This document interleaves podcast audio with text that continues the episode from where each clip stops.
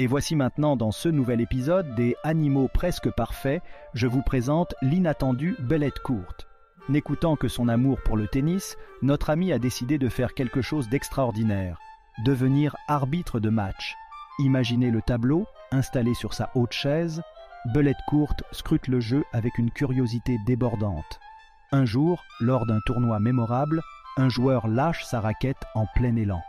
Sans perdre une miette de l'action, Belette Court se faufile à une vitesse stupéfiante, attrape la raquette au volume et la renvoie à son propriétaire juste à temps pour qu'il puisse continuer le point. Ce jour-là, il devient le héros de la journée. Belette Court, avec son énergie et son sens du jeu, nous rappelle qu'il n'y a pas de petite mission.